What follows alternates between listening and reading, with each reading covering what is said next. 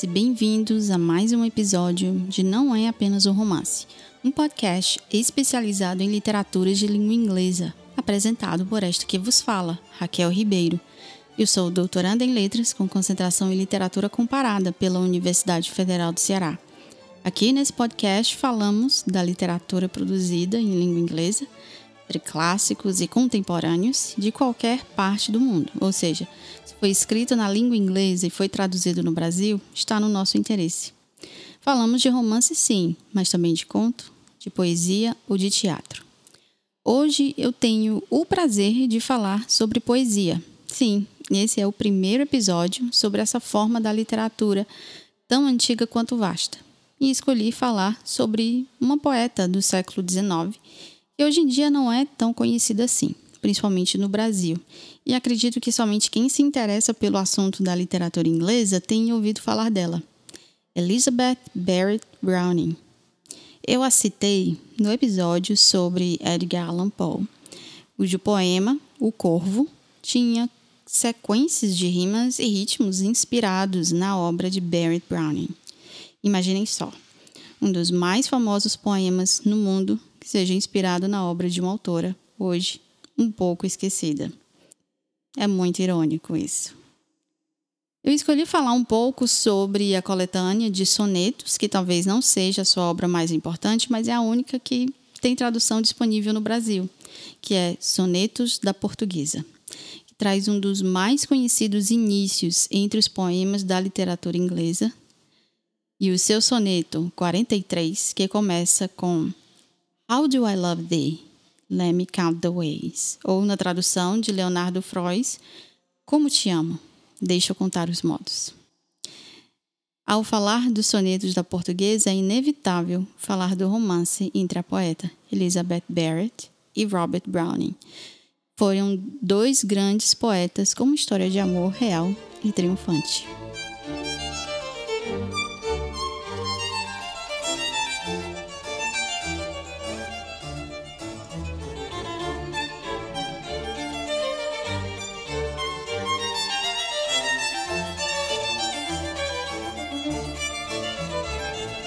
Soneto 1 Já pensei em Teócrito a cantar, os anos doces, desejados, bons, e com mãos graciosas tantos dons, a todos os mortais parecem dar.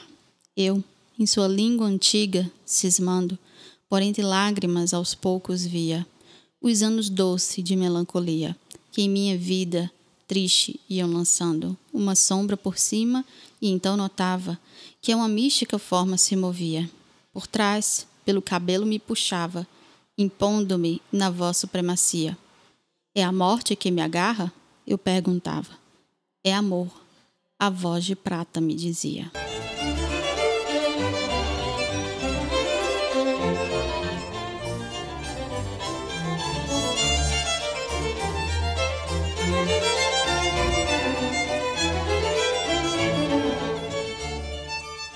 Esse é o soneto 1 de Sonetos da Portuguesa me chama a atenção os primeiros versos que fala Já pensei em Teócrito a cantar, os anos doces, desejados bons. Teócrito é, foi um poeta grego antigo que influenciou inclusive Virgílio, autor da Eneida. Ele tinha uma preocupação com a forma e o vocabulário simples e realista. Por exemplo, os seus heróis são mais próximos dos homens do que dos deuses e costumava retratar cenas comuns do, do cotidiano. É, no caso do soneto 1, de Elizabeth Barrett Browning, o eu lírico parece ao mesmo tempo saudosa de anos bons, é, doces, desejados, um, talvez inspirados pela leitura de, de Teócrito, e talvez numa juventude feliz e ao mesmo tempo que se deleitava com a obra do poeta grego. O eu lírico chora pelos anos que parecem ser agora tristes, de melancolia, mas de repente uma forma estranha parece se revelar, uma forma mística, que surpreende o eu lírico tal força como se lhe pegasse pelo cabelo. Ela pensou que fosse a morte, mas não, era o amor. Talvez seja importante falar sobre a vida de Elizabeth Barrett Browning, cujo nome de solteira era Elizabeth Barrett Mountain Barrett, nascida em 6 de março de 1806. Aos 10, ela já estudava grego e se interessava pelos clássicos, como a Ilíada, e um de seus primeiros escritos foi uma epopeia inspirada pela obra de Homero, com 1.400 versos e ela publicou com a ajuda do pai. Na verdade, o pai imprimiu por conta própria e lhe deu o título de poeta laureada de Hope End, que era a propriedade que moraram durante a infância e adolescência de Elizabeth. O pai, Edward, era rico. Tinha propriedades na Jamaica com plantações de cana-de-açúcar onde mantinha escravos. Sim, sua riqueza era fruto da escravidão. E ainda um detalhe sobre o pai da poeta é que ele tinha uma exigência para todos os filhos e filhas. Nenhum deles poderia se casar, caso contrário, seriam deserdados. Então, antes dos 20 anos, ela começou a sentir sintomas de uma doença que nunca foi diagnosticada e que deteriorou bastante sua saúde, fazendo dela uma reclusa. É, ela então, nesse contexto dela, aliada ao rigor do pai e o abalo pelas mortes da mãe e de seu irmão mais próximo em um acidente, a doença de Elizabeth a deixou por anos reclusa em seu quarto, recebendo poucas pessoas e saindo poucas vezes para visitas restritas. Mas ela não para de escrever. A partir de 1838, ela fez algumas publicações e conquistou considerável sucesso na publicação The Seraphim and Other Poems, marca a entrada do seu período de escrita mais madura. E um dos poemas mais celebrados foi o longo Lady Geraldine Courtship, A Romance of the Age. Ela era reconhecida na Europa e nos Estados Unidos.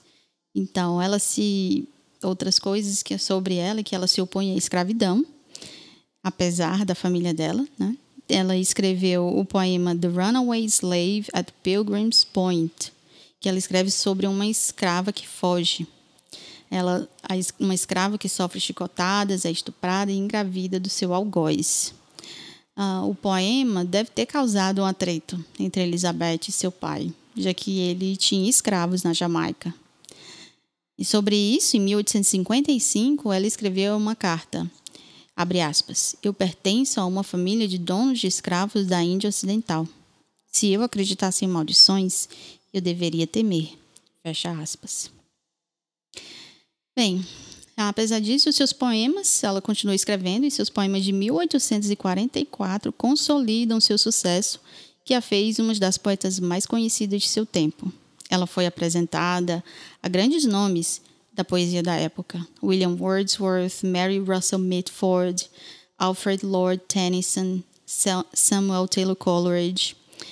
Ela se correspondia com vários outros poetas, mas se aproximou também de Mary Russell Mitford, que se tornaria sua amiga e lhe ajudaria na sua ambição literária. E foram possivelmente esses poemas de 1844 que chamaram a atenção de Robert Browning que lhe escreveu uma carta apaixonada pela poesia e pela poeta.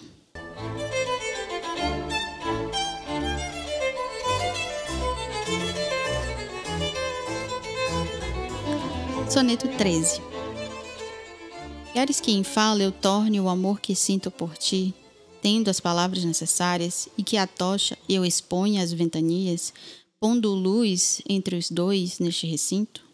Jogo-a a teus pés. A mão não sei mandar, manter de mim o espírito afastado, para em palavras provar o inalcançado. Amor que em mim calhou de se ocultar. Não, pois, deixe o silêncio de mulher, meu feminino amor te confiar. Vendo-me assediada sem ceder, eu, que as vestes da vida ia rasgar, por fortitude ousada e sem dizer, eu que temo, passar-te o meu penar.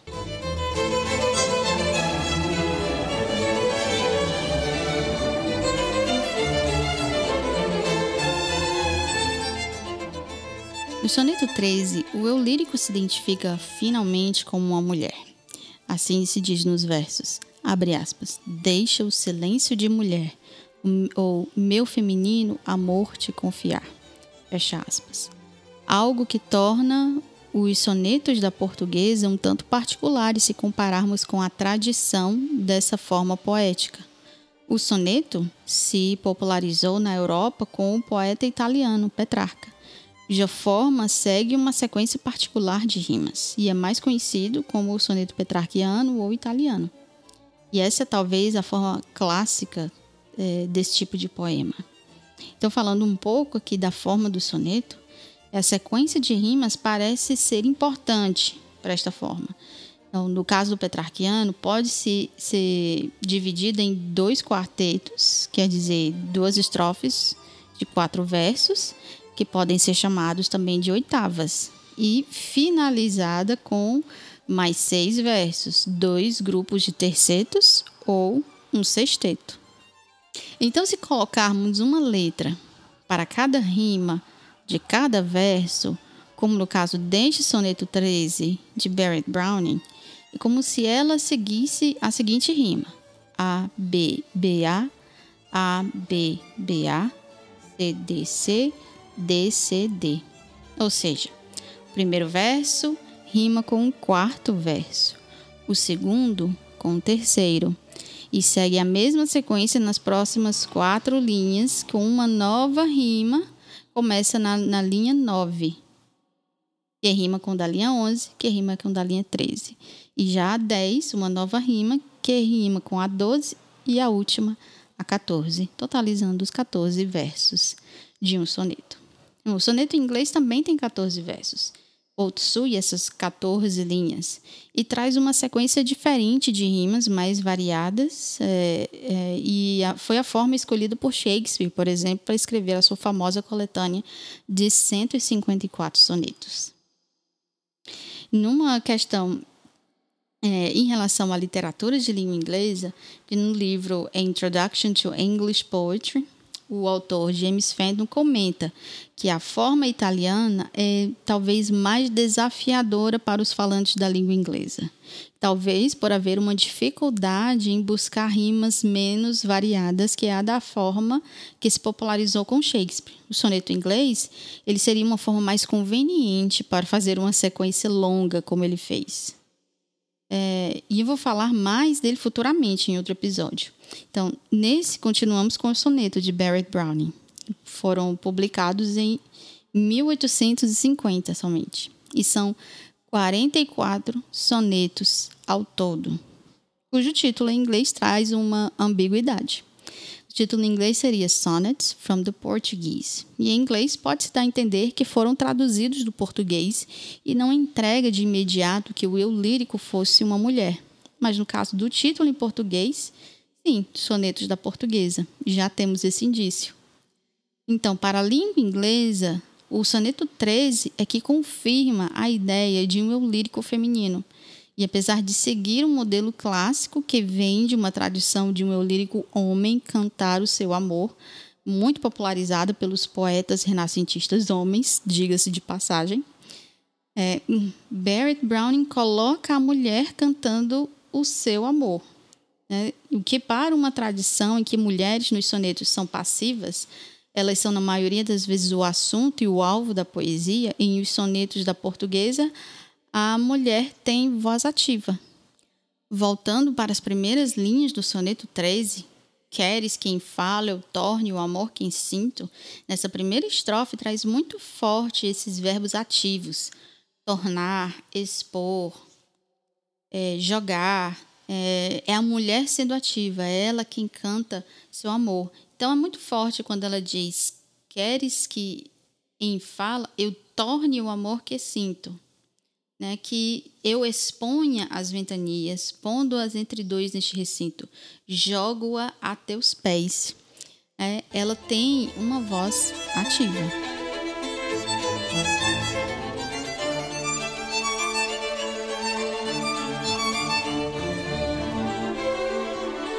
Soneto 27 Amado meu, ó tu que puxaste da terra pegajosa onde eu jazia, Entre os lânguidos cachos tu sopraste o alento vivo que a testa permitia brilhar os anjos vendo o que fizeste.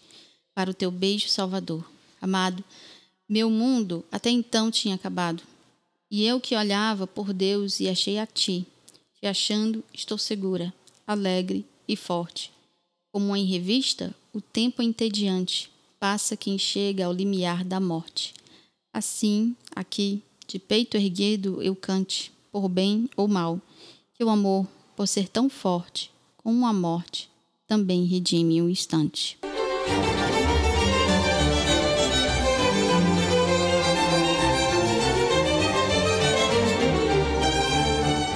Aqui o eu lírico declara que foi salva pelo beijo do amado.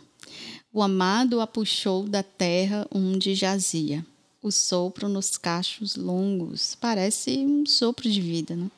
Pois ela diz que o mundo em que ela vivia era sem vida, onde, abrindo aspas, o tempo entediante passa quem chega ao limiar da morte. Fecha aspas. Mas agora, ao encontrar o amado, ela é agora segura, alegre e forte. Esse soneto 27 traz isso claramente. Isso é um soneto que fala um pouco de salvação, e ao contarmos sobre a vida de Elizabeth Barrett Browning, há um mito de que ela foi realmente salva por Browning de um claustro doméstico. Ela de fato tinha uma doença não diagnosticada que praticamente lhe deixava como se fosse uma inválida, e após a morte de seu irmão mais próximo, Edward, ela de fato se deixou ficar numa convivência mais restrita a seu quarto na casa de Wimpole Street, em Londres. Poucas pessoas a visitavam e o único homem autorizado a lhe visitar era seu primo, John Kenyon, que acabou se tornando um cúmplice do seu romance com Robert Browning. Esse romance se iniciou com uma carta que ela recebe em 10 de janeiro de 1845. E eles não se conheciam pessoalmente. É, foi levado à admiração pelos versos de Elizabeth Barrett, Browning lhe escreveu a seguinte carta, que eu traduzi. Uma carta de Robert Browning que diz: Eu amo seus versos de todo o meu coração, querida senhorita Barrett. E esta não é nenhuma carta de cortesia improvisada que escreverei. Seja o que for, sim, reconhecimento imediato da sua gen genialidade e há um final gracioso e natural para a coisa. Desde a semana passada, quando li seus poemas pela primeira vez, eu ri bastante ao lembrar como eu tenho revirado e revirado de novo em minha mente o que deveria ser capaz de dizer a você sobre o efeito dele sobre mim. Pois na primeira onda de prazer, pensei que desta vez abandonaria meu hábito de puro gozo passivo, quando realmente gosto e justifico completamente minha admiração. Talvez até, como um leal colega artesão deveria tentar encontrar defeitos e fazer a você algum bem para se orgulhar no futuro. Mas nada disso. Então entrou em mim e parte de mim se tornou esta sua grande poesia viva. E afinal, eu não preciso desistir da ideia de fazer isso também com o tempo, porque mesmo agora, conversando com quem é digna, posso dar uma razão para minha fé em uma e outra excelência, a música nova e estranha, a linguagem afluente, o patos requintado e o novo e verdadeiro pensamento corajoso. Mas ao me, me dirigir a você, a você mesmo, pela primeira vez, meu sentimento aumenta completamente. Como digo, amo esses livros de todo o coração e também amo você. Você sabia que uma vez eu estava muito longe de ver realmente ver a senhorita? O Sr. Kenyon disse-me uma manhã. Gostaria de, de, ver a senhorita Barrett? Então ele me, foi me anunciar. Então ele voltou e a senhorita estava muito mal. E agora já faz anos e eu sinto como se em alguma passagem desagradável em minhas viagens, como se eu tivesse estado perto, tão perto de alguma maravilha do mundo numa capela ou numa cripta, apenas uma tela para empurrar e eu poderia ter entrado. Mas havia alguma pequena ou que me parece uma barreira, leve e suficiente para admissão, e a porta entreaberta se fechou. Então voltei para casa, milhares de milhas, e a visão nunca aconteceu.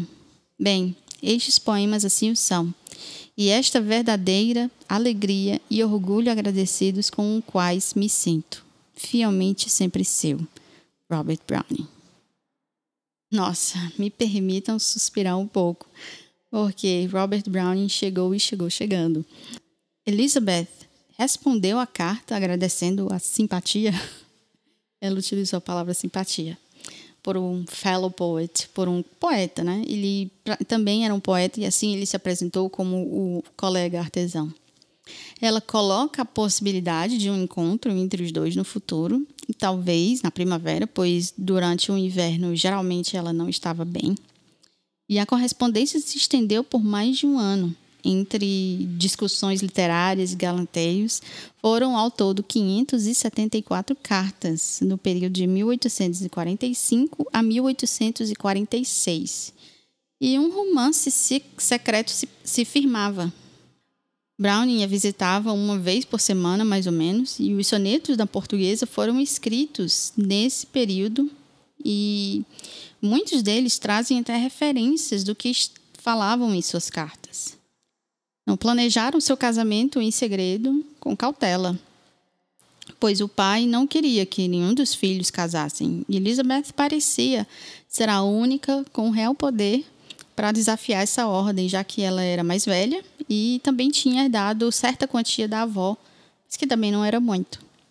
Eles se casam em 12 de setembro de 1846. Em 19 de setembro, eles fogem juntos para a Itália que eles, eles achavam que poderia ser melhor para a saúde dela, e onde se estabelecem na Casa Guide. Os sonetos são publicados apenas em 1850, pois eh, eles eram seu segredo íntimo e achou que talvez não os publicaria. Quando enfim mostrou os sonetos para o marido, ele achou que deveriam ser publicados. Para preservar a identidade, ela deu o título umbigo, que dava a entender que se tratavam de traduções, Sonnets from the Portuguese. E no caso, os sonetos da portuguesa tinham um significado íntimo para eles. Um de seus primeiros poemas de amor era um que veio na coletânea de 1844, Catarina a Camões, inspirado após uma leitura da tradução de poemas de Camões para o inglês. E Robert Browning também gostava muito desse poema. E na intimidade, Elizabeth era sua Catarina e ele o seu Camões, daí o título. Após a publicação dos sonetos, Barrett Browning se interessou pela poesia política, escrevendo sobre a situação política da Itália e a terra que ela adotou, e um de seus trabalhos mais influentes, Aurora Leigh, pela liberdade das mulheres, foi publicado em 1857. Eles tiveram um filho, Robert, chamado carinhosamente de Pen, e viveram juntos por 15 anos, até a morte de Elizabeth em 29 de junho de 1861. Ela morreu nos braços do marido, na casa Guide, em Florença, e sua última palavra foi beautiful.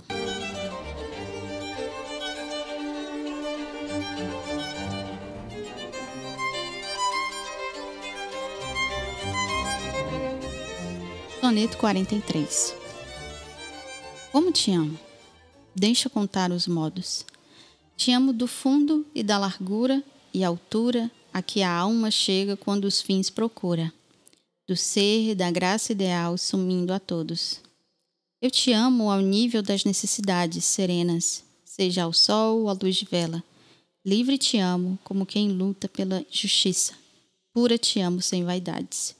Te amo com a paixão que punha em uso na dor, com a confiança de menina, de um amor.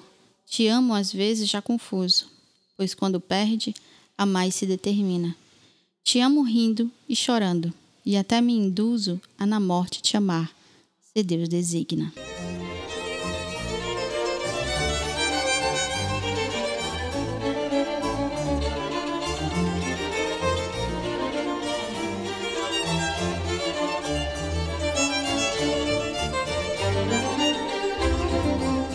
Soneto 43, como já dito no início, tem um dos versos mais conhecidos da literatura de língua inglesa. e é possível encontrar em cartões de namorados para o Valentine's Day. E como a gente pode ouvir na tradução de Leonardo Frois, o soneto é todo uma declaração de amor.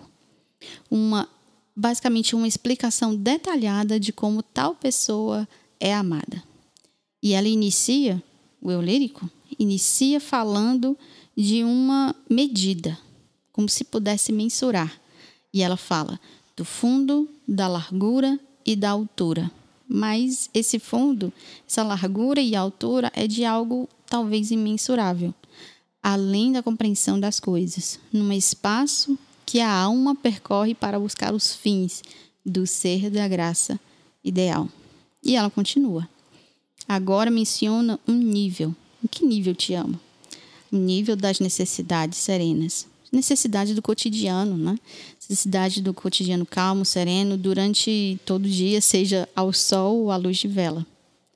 E agora ela fala da pessoa eulídrico, que fala que ela é livre e te ama para como se buscasse pela justiça.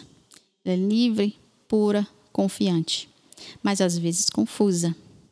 E finalizando com a esperança de amar mesmo após a morte me permitam suspirar também com este poema.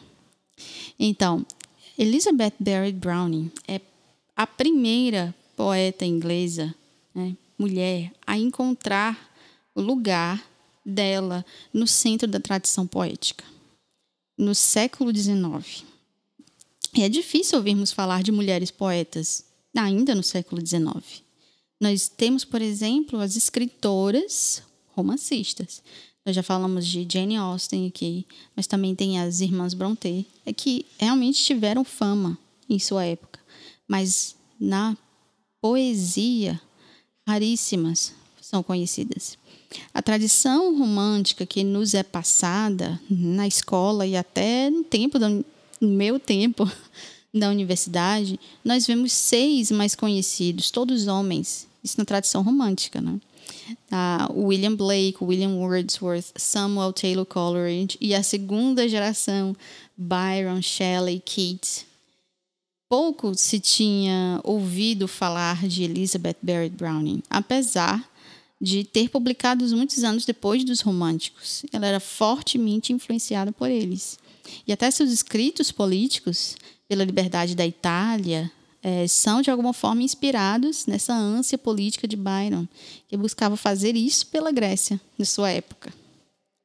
Então, é talvez por sua é, obra, que seja uma parte de sua obra ter tema político e muitas vezes que podem se tornar datados, e a sua obra Aurora Lee, de cunho feminista, ter sido também um sucesso, ela foi ignorada mais tarde pela crítica é, e história literária, escrito por homens, diga-se de passagem, né?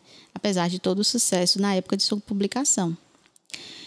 É, eu indico fortemente você ouvir o podcast da Juliana Bride, a clássica sem classe, no episódio Victober, é, Outubro Vitoriano, é, em que ela fala sobre Aurora Lee, 1856, de Elizabeth Barrett Browning, que traz outras informações que não citei aqui e traz informações muito boas sobre essa obra da poeta Aurora Lee, que infelizmente não encontrei nenhuma tradução brasileira. Então vale a pena ouvir esse episódio, garanto. Então, Elizabeth era uma escritora única em sua época. E com certeza a riqueza do pai lhe proporcionou uma maneira de se educar sobre literatura e ter dado continuidade a essa aptidão da escrita. Eu imagino é, que seu interesse pela literatura grega, pela erudição, não teriam se frutificado caso ela não tivesse os meios. E ainda o fato do pai ter proibido não só a ela, mas todos os filhos de casar, o que era muito raro e até estranho para a época. É, com a questão do casamento fora da sua vida até então, ela tinha os meios da escrita e que não eram, é, não eram proibidos pelo pai. É, e outra coisa em relação à vida, às suas dificuldades, era a sua doença, que a deixou quase inválida e que lhe causava muitas dores, atenuadas somente pelo ópio.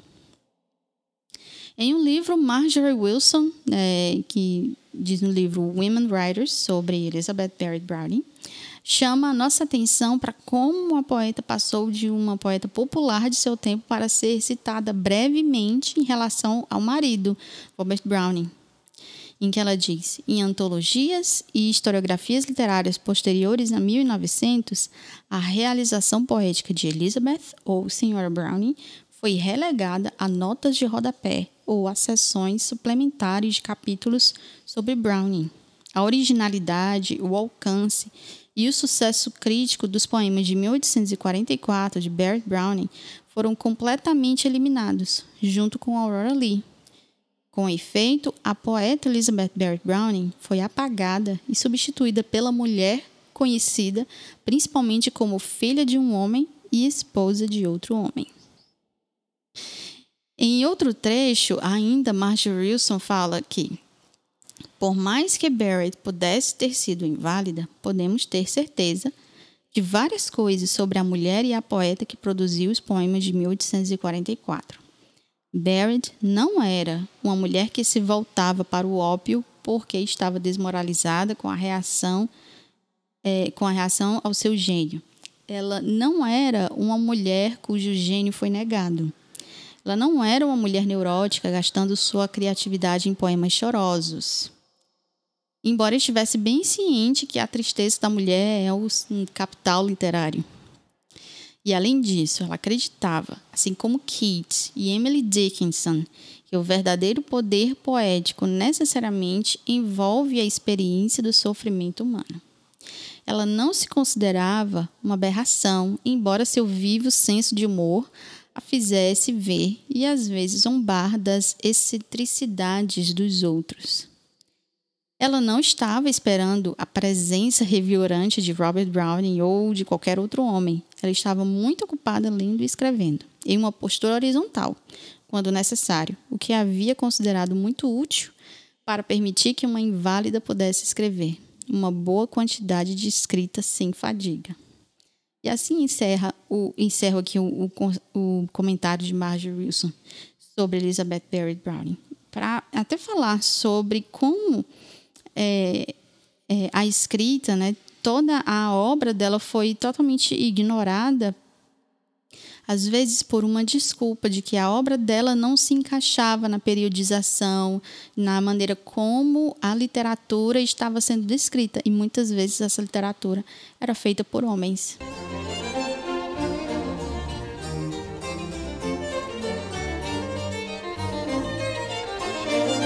Isso, minha gente. Eu contei aqui um pouco sobre a vida de Elizabeth Barrett Browning e seus sonetos da portuguesa.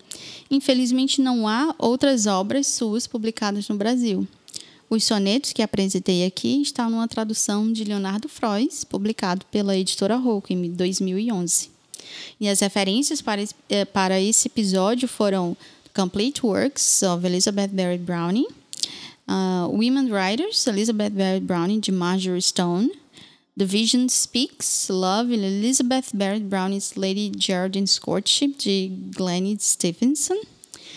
Pós-fácil, escrito pelo tradutor dos sonetos da portuguesa, Leonardo Frois.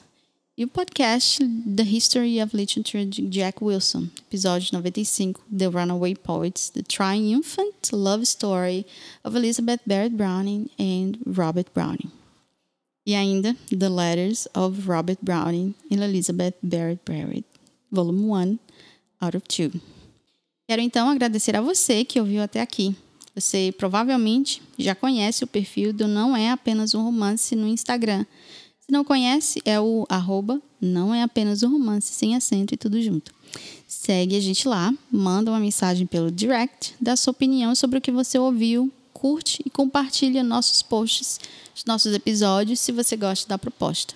É isso por hoje, minha gente. Até o próximo episódio. Um abraço.